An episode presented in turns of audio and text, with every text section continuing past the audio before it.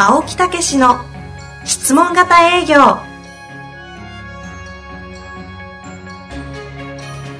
営業それは商売の原点。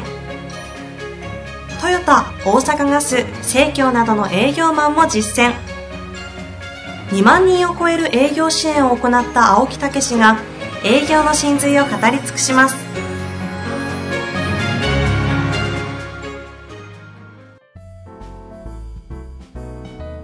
こんにちは、遠藤和樹です。青木武の質問型営業。青木先生、よろしくお願いいたします。はい、よろしくお願いいたします。さあ、今週も始まりましたが、はい、そうですね。まあ、いろんな状況の中ね、ああの、本当に、また、そこを、むしろ、転機にしてね、やっていただくというようなことで、うちも去年、ズームで、えー、もう本当に研修なんかが全部なくなって、うんまあ、たまたま個人力入れてるっていうことで、まあ、そこをね、個人に切り替えることで、その期間やってる中で、また企業が復活してみたいなことでね。で、気がついたら、もう企業も全部 Zoom ですよね。はいはいはい。うん。で、やっぱりギャラリーとスピーカーっていうのがあって、スピーカーで大きく映ったりすると、もうリアル感はむしろね、もう変わらないと。うん。うんそれぐらいの感覚にこっちはなってきましたよね。あで、この間、10人ぐらいのリアルの人たちが集まって、で、 Zoom は50人やったんですよ。で、朝の10時から5時まで、えー、なんと6時間ぐらいのね、セミナーをやったんですけど。私はどうしたかっていうと、パソコンを開けて、 Zoom のメンバーにずっと語りかけて、セミナーを最初から最後までやったんですよ。うんうんうん。ね、で、ロープレもやったんですね、営業の。はい。 Zoom の人にロープレやったんですよ。で、それをリアルの人たちが見てるという、こんな情景になりました。ああ、そういうこと？ええリアルいて、 Zoom の人とやりとりをリアルの人が見てるってことですか？そうそうそう。それな研修？研修。営業の、質問型営業の研修。それでな、仕組みになってるんですか、今？そうそう、それがね、すごく良かったですって言って、みんなものすごい反響でした。喜んでど、どっちから反響なんですか？リアルのズーム人のメンバーも。あ、ズームも。だって、ズームで10時から5時ですよ。いや、それ、企業研修ですか？うん、そうそう、企業研修。えー企業研修でね、ズームの人に教えてて、リアルの人たちもいるんですか？そうそうそう。で、リアルの人じゃなくて、ズームの人に教える。そうそう、ズームのどういう絵人になんですか、それ？ろ話しかけ、ズームの人に見本ロープレをし、はいはいはそれで、ズームの人も、この10時から5時まで、もう、あっという間でしたって言ったい。し。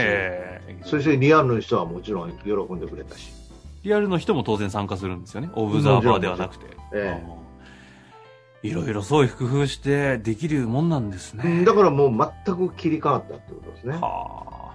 えまあ、本当にね、なんかこう、お伝えするというか、教えていく、教育していくことに対して、ものすごい、こう、掴んだっていうのは、青木先生からずっとここ最近もう一年えまあ、掴んだって、そんな。な偉そうにね、私もまだまだ言えないんですけど、まあ、以前よりは相当レベルは上がってきて、ですよね。うん、確率高く教えられるとか、その人に、うん、状況を見ながら、その人に的確に、的確にって言ったらまたね、もう語弊がありますけど、割と、あの、いい形で教えられるっていうかね。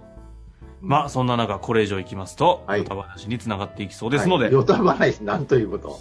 こんないい話を。質問以外は、なるほど。今年は受け付けておりませんので、はい、そうですか。厳しくはいいき。たいと思います。はい。ご質問でございます。はい。えー今日はですね、ええ。えー女性の経営者の45歳ですというふうに書いてくださっております。えー青木先生、遠藤さんいつも眠気を吹き飛ばし楽しい放送をありがとうございます。あありがとうございます。最近、ヨタ話しないから笑ってくれてないかもしれないですね。車で通勤中に聞いております。はい。往復2時間半かかるため、以前は眠気との戦いで西野さんのイユイユ体操をしてみたり、大声で叫んだりしていましたが、眠気に襲われていました喜んでるね。えー今は青木先生の声で目が覚めて大変感謝しております。あありがとうございます。あ眠気覚ましなんですね。105回のゲスト、安井氏、安井さんですね。えーえ仕事を円滑に進めるには、まず上司が部下に質問をしなさいの回を聞いてとても反省いたしました。えうん。私は現場でマネージャーのような役割をしていますが、スタッフにどうしたらいいんですか？と聞かれた場合、どうしたらいいと思う？と聞けと社長によく言われておりますが、うんこんな風にしてみたらとつい答えてしまいます。頭では質問した方がいいと分かっていますが、部下を育てるためにもつい答えてしまう癖を直したいです。いい方法があれば教えてください。よろしくお願いいたします。はい、えー、ということですけどね、この上司の方が言われる、どあの質問を受けたらどうしたらいいか、どうしたらいいと思うって聞けというのが、もう大正解ですよね。そうですようね。ん。この方もそこには腹落ちしてるようですが、うんできないと。できないということは腹落ちしてない。腹落ちはしてないんですかね。理解はしていると。そうそう、頭ではわかるけどやっ、ていると。うん、感覚ではわかんないですね。はいはいはい。ねで、まずね、やっぱりしっかり押さえておいていただきたいのは、その、このご質問の方もいろんなことをこなしてそのレベルへ来たってことですよね。うんうんうん。ええ、で質問するその営業、えーその社員さんは、そのレベルをこうこなしていくまだスタートなんですよね。はいはいはいはい。だから当然差があるわけですよ。うんうん。うん、だから上から言われてもね、わかんないんですよ。ね、例えばサザンが9、ね、もう繰り返し繰り返しやってた、これ反応として、ね、3 3×3 は9でしょって、上の人はわかります。ところが、小学校1年生には、丸をこう横に3、えー縦に3書いて、数えてごらん、ほら9でしょと。言って初めてわかるんですよ。あ、本当だって。ねだからこういう時は9になるのよっていうことをね、うんそれを数えさせてみるっていうこともいるじゃないですか。うんうん。ええだから教えるんじゃなくて、サザンは9で、こうこうこうでって全部言うんじゃなくて、じゃあ書いてみようかっていうところから教えないといけないっていうことありますよね。うんうんうん。ねだからその人の階段まで降りて、やっぱり、うんその人の知識、その人の経験を持ってどうしたらいいかっていうことで、まず考えさせる。ああ。その人のところまで、まあ、ちょっと上下っていうのが分かりやすいから。もう上下ですあよ。上下ですよ。下まで降りて、その人が知ってる知識だったり、背景の前提での教えをするってことですそうそうそう。考えさせる。あ教えっていうか考えさせる。ええ。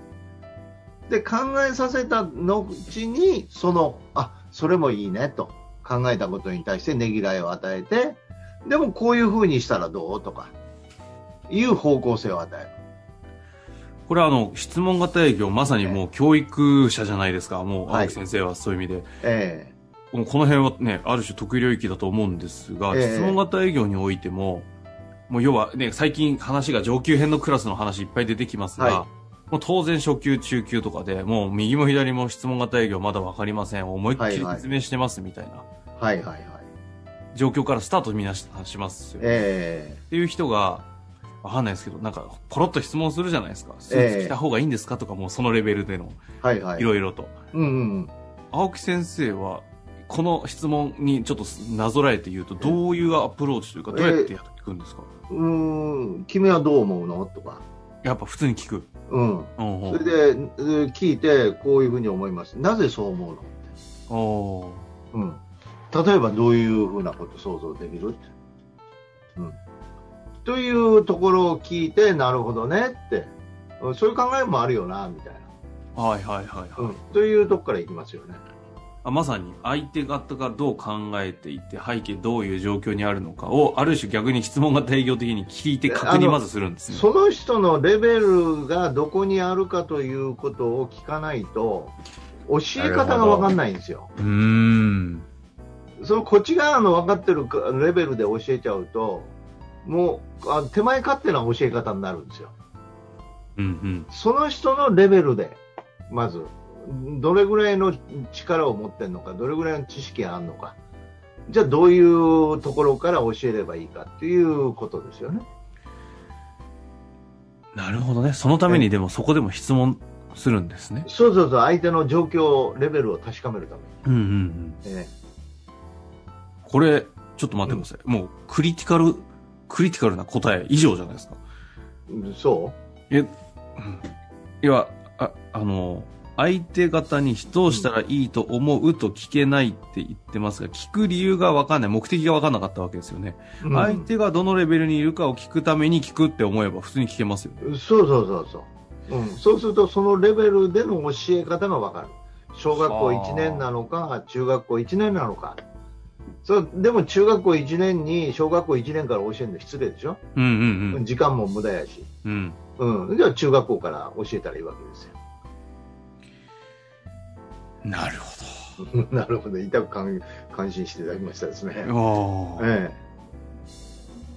そうですよね。いえや、うん改めてね、ここ最近はもうずっと青木先生の教えがすごいなというのをずっと感じるんで、やっぱそうやって教えてるんですね。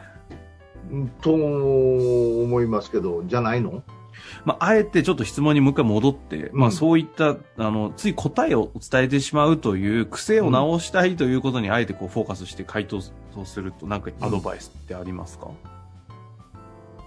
だから教えるんだったら効果的に教えないといけないよね。うんうんその人が実行できるように教えないといけうん。ないよね。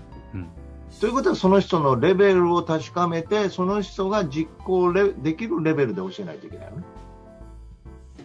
その通りですねう。ん、だから聞かないとれ分かんない。ってなん、意外とできないのってなんでなんですかねつい教えちゃうって、この方がおっしゃってるのすごいわかるなと思うんですけど、まあやっぱり焦ってるっていうかね、自分のやらなかいやらないかんこともあるし、あうん、それから、えーじ自分が伸びてきた過程を忘れちゃって、うん今自分の現在しか見てないっていうかね、うん、自分も苦労して教えてきたんだけど、うん、そんなことをすっ飛ばしてるっていうこともあるしね、いろんな要素あると思うんですよね。ーうんうん。うん、それから自分が苦労したんで、その苦労を味わわしたくないんで教えてやった方が早いとかね。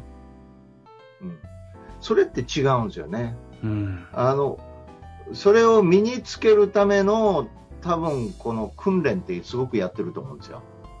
だから仮に教えても訓練方法、く訓練で身につくんだ。分かることとできること違うからねっていうことは常に言ってやらないと。はいはい。勘違いを起こしちゃうよね、その子は。はあ。うん。いやもうここは、以上じゃないでしょうか。これ以上踏み込んだらもうなんかテクニック論に走って逆に、あの、本質ずれてきそうなので。いやー、まあくね、遠藤さんがそういうふうにね、言ってくれるっていうことは、あの、またよく聞いてくれてるっていうか、分かってくれてるとは思いますけどうん、あと、ももう一つは、やっぱりはい自分で常に、うちでシミュレーションシートってありますけど、はい。あの、自分の問題について常に考えを書き出して、その段階で現状欲求解決策っていうね、現状問題解決策という段階で常に考えるということをやっとくと、あの、やっていけますよね。うーん。自分自身がそれをいつもやってると、その考えさせることの重要性もわかるし、答えを導き出す喜びもわかるしね。というのも一つありますよね。大きうん、な。うん、ううんん。まあ、というわけで、今日はね、営業というよりも、あの、人材育成といいますか、教育とかね、コミュニケーションの話に近かったですが、えーやはり質問型営業は直で回答できるんだなという凄さも感じましたので、ですぜひ、はい聞かせていただきたいなと思います。はい、ありがとうございました。ありがとうございました。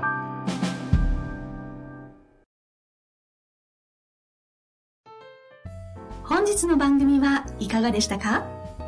番組では青木武氏への質問を受け付けております。ウェブ検索で「質問型営業」と入力し検索結果に出てくるオフィシャルウェブサイトにアクセス。その中のポッドキャストのバナーから質問フォームにご入力ください。たくさんのご応募お待ちしております。